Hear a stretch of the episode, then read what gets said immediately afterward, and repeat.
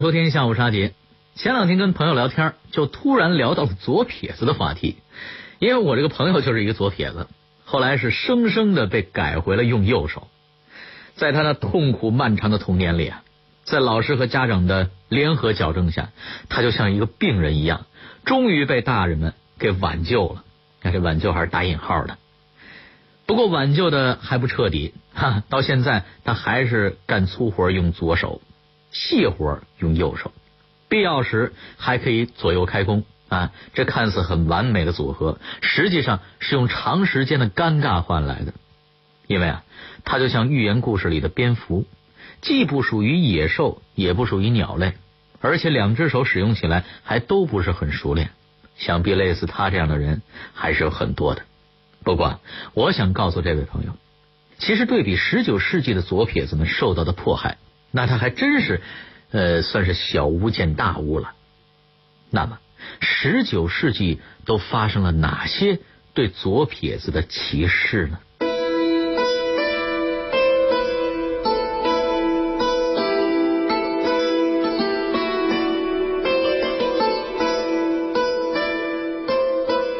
为什么左撇子在十九世纪备受歧视？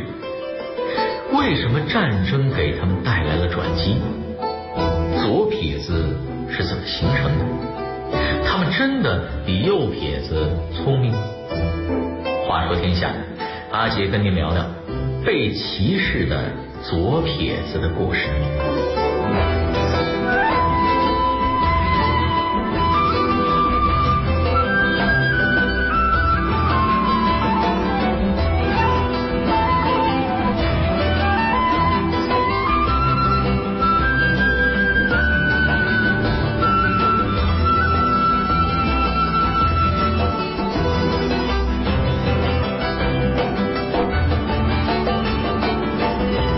左撇子的悲惨经历啊，那真是太心酸了。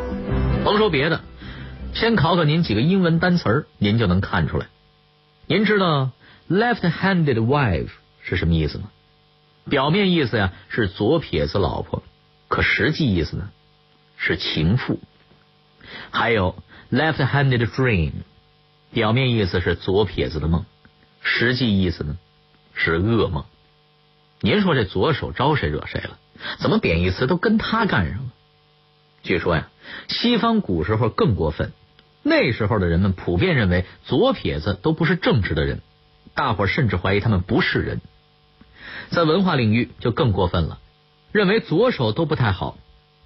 古罗马诗人霍拉斯就高呼：“让我成为左撇子吧！”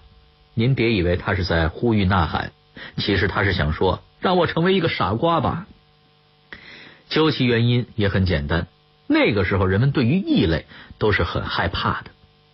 中世纪男尊女卑，很多有见地的女人都被诬陷为是女巫，甚至稍微有点能力的女人，只要有人举报，不用查证，都会被宗教裁判所定位为女巫而烧死。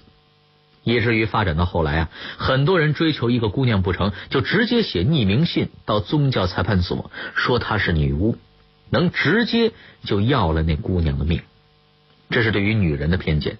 歧视左撇子也是和歧视妇女一样。大多数掌握生产资料的人，只要看见和他不是一个群体的，就别扭，就想干涉。于是乎，悲剧就发生了。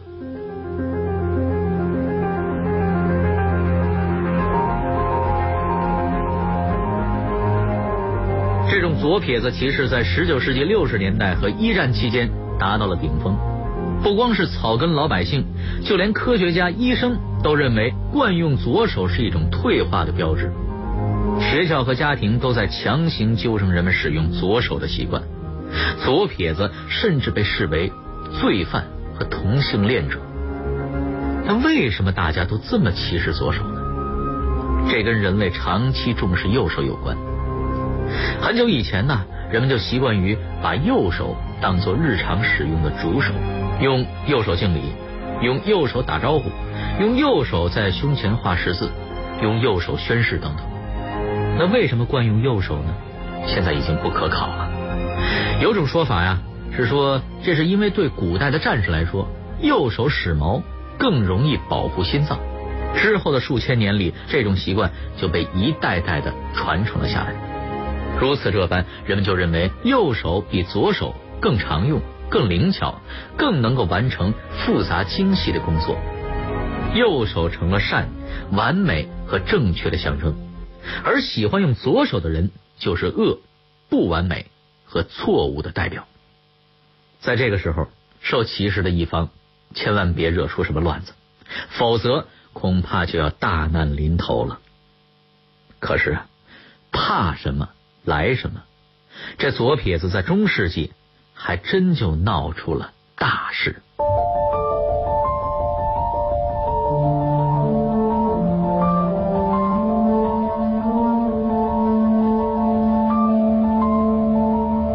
是什么事引发了人们对左撇子更强烈的反感？为了纠正左撇子，社会和家庭都是怎么教育孩子的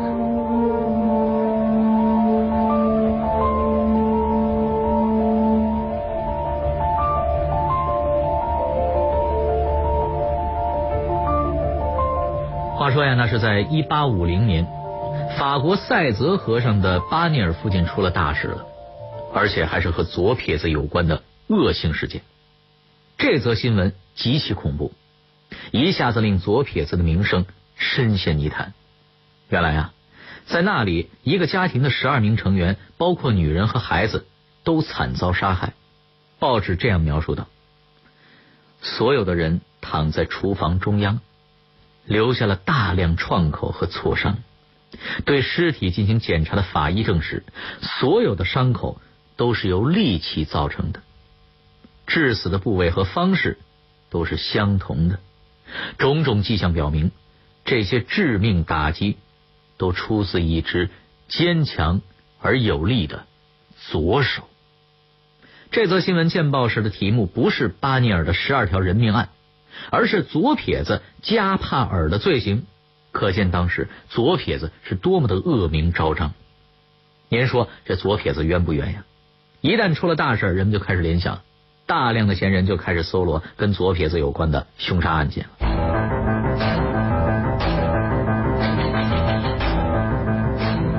大家一调查，感情开膛手杰克也是左撇子。之前也跟您聊过他的种种恶行，还有美国的西部狂魔崽子比利，那是西部亡命徒的象征性人物。一查，他也是左撇子。尽管后来人们又发现这些啊。都是以讹传讹，因为开膛手杰克除了一例案子用的是左手，其他用的呀还都是右手。不过此后关于他们的电影还是固执的把他们塑造成了左撇子。比如亚瑟潘的左撇子枪手里，电影主角在身体的左侧佩戴了一支左轮枪，在人们眼里，左撇子罪犯似乎更阴险、更难以捉摸。文艺作品推波助澜，人民群众一通瞎传。这左撇子渐渐的就与犯罪相关联了，后来竟然有学者创建了一门学科，加速了这种歧视的发展。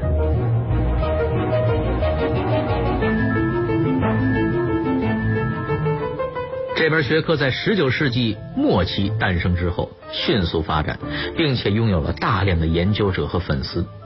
带头人是意大利人凯撒·隆布罗索。凯撒是都灵大学法医学教授，他认为左撇子是一类天生有犯罪倾向的人群，并称在都灵监狱进行调查时，发现左撇子的比例很高。他举例道：偶然的罪犯里面，九十六个人中有九个人是左撇子；诈骗犯、伪造者里，三十四个人中有十个是左撇子。女性罪犯四十四人中十个人是左撇子，现在小学生都知道这种比例，那简直就是个笑话啊！稍微一算就知道，罪犯中右撇子更多，好不好啊？可当时全世界都认可了这种观点，它甚至被称为十九世纪最伟大的理论之一。这些缺乏科学依据却容易蛊惑无知民众的观点。使得从十九世纪最后几十年到二战结束前的这段时期，左撇子简直就是没活路了。以至于当父母发现这孩子喜欢用左手时，就要使用所有有可能的手段加以矫正，比如把孩子的左手反绑在身后，唯恐孩子成为惯用左手的残废人。在这样的心理高压下，习惯使用左手的人总是怀疑自己会是天生的罪犯。跟他们比起来，我那位朋友的妈妈和老师还真是算是够温和的了。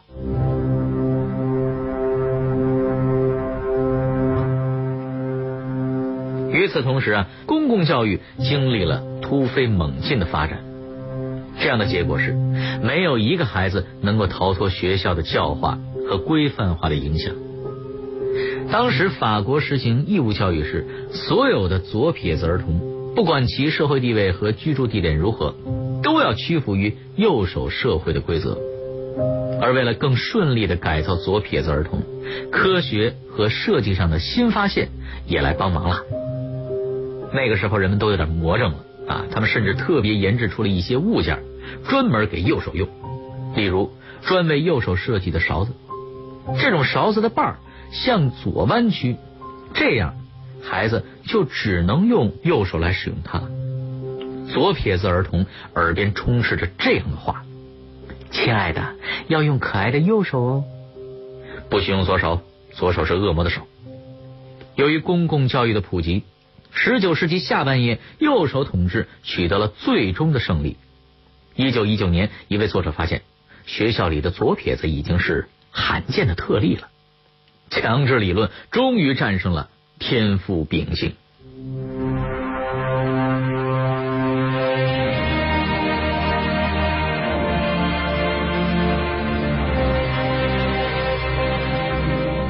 左撇子又是什么时候起死回生了呢？他的春天为什么和战争有关呢？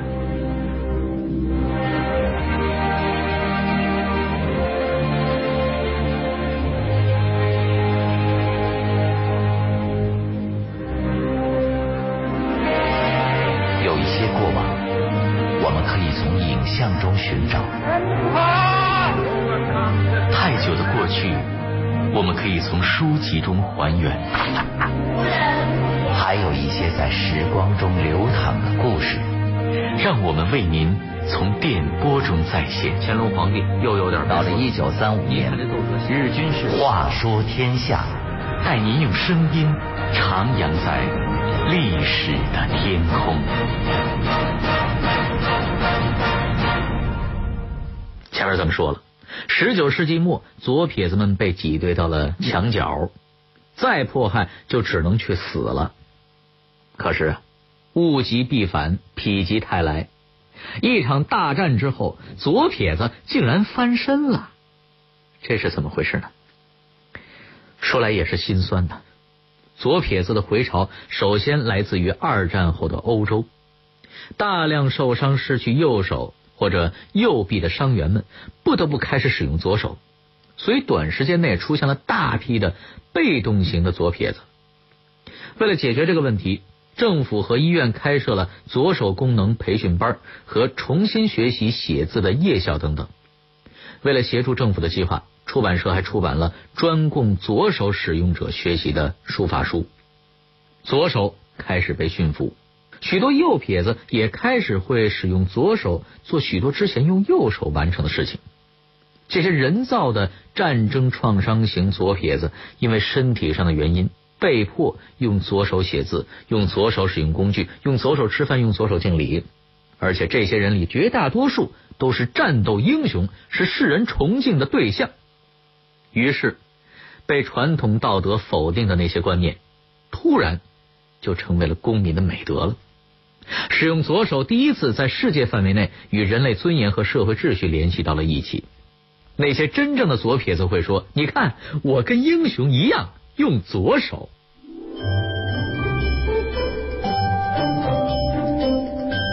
这时候，精英们也开始觉醒了，他们在反思：为什么人们长期以来一直禁止使用如此灵巧和值得称赞的左手呢？为什么人们在有意识的使自己的左手废了呢？同时，二战之后，社会文化有了一个决定性的转折。人们的生活习惯更加自由，教育更加宽容，对特殊行为也更加尊重。新一代的母亲、小学教师、儿童医生、心理学家摆脱了战前社会的教条主义和保守主义，人们从此不再使用各种严厉的词语责备左撇子了，也不再把他们当作不可救药的笨蛋和怪物。社会对个体的自由越来越重视。二十世纪四十年代。一位小学教师甚至公开宣布：“我们找不到理由迫使班级里的一个真正的左撇子改变他的本性啊！”这种宽容精神其实是继承了启蒙运动的光辉的。在启蒙运动时代的象征百科全书中就多次重申：如同人的两只脚和两只眼睛，人的两只手之间也不存在能力的差异。强行在两只手之间建立差异，是违背自然和常识的。于是乎，各种令人吃惊的说法，如雨后春笋般的出现在了不同的国家。他们都在宣扬左手的价值。尽管当时这样的声音只在精英阶层回响，但到了二十世纪中期，这种对左手和左撇子的宽容，终于成为了社会的主流思想。要求教育改革的呼声也越来越强。一九七五年八月十三日，美国堪萨斯州托佩卡市的一群左撇子建立了一个名叫“左撇子国际”的组织。他们希望把全世界的左撇子联合起来，共同争取左撇子的权益。一年后，该组织举行了庆祝活动，并将八月十三日确定为了国际左撇子日，也就是俗话说的“左撇子节”。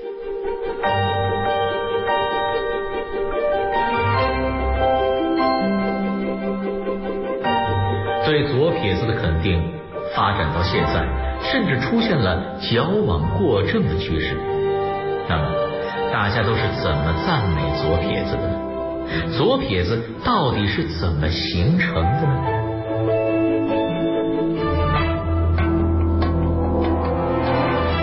有段时间呀，全世界都在宣传左撇子更优秀的理论。人们总是在提及达芬奇、米开朗基罗、亚历山大大帝，或者是克林顿，他们都是左撇子。当克林顿当选为美国第四十二届总统时，美国左撇子协会甚至发表声明说，这是左撇子在人类历史上的一大胜利。事实上，在历届美国总统中，左撇子是很风光的一个群体。到克林顿为止的四十二届总统中，至少有七位是左撇子。也就是说，美国二百多年的历史中，六分之一的时间是由左撇子治理了。还有两个被无数人引用的错误案例。有人说毕加索和爱因斯坦是左撇子，可实际情况恐怕并非如此。他们俩呀都是爱照相的人，没有任何照片显示他们是喜欢用左手的。在对左撇子的追捧者中，最理性的一位是美国的科学家大卫·伍尔曼。他在二零零六年。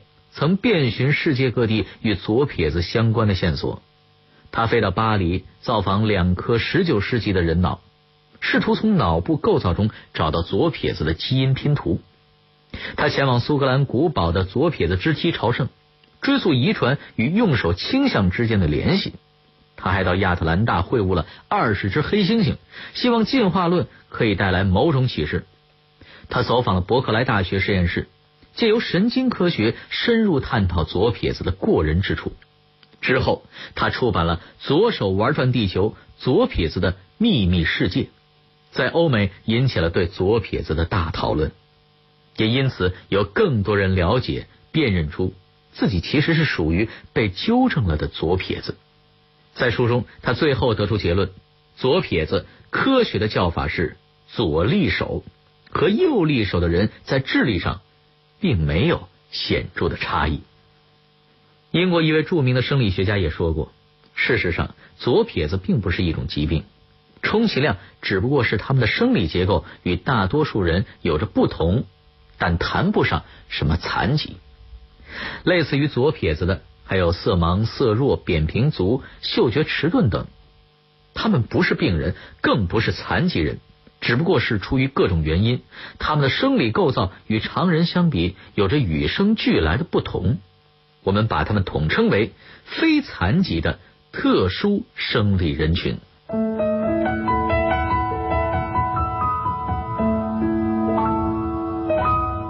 卢梭说社会即是包容。但长期以来，这些非残疾的特殊生理人群却没有得到大多数人的包容，相反，他们还受到了一些白眼和歧视。近几年，越来越多的色盲俱乐部、左撇子俱乐部在国外成立，国际社会对这些特殊生理人群的关注开始升温。这是社会文明进步的标志，也是多元化社会的标志。我们相信，随着社会的发展，更多与众不同的人群会渐渐的被人们尊重，他们的特殊行为也会被大伙看成是无关大雅的个人小趣味。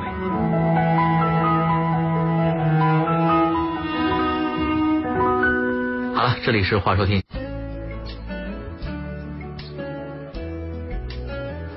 听东方点 com 整理发布最新章节，请登录中国最大的有声学习网站听东方点 com 查询收听。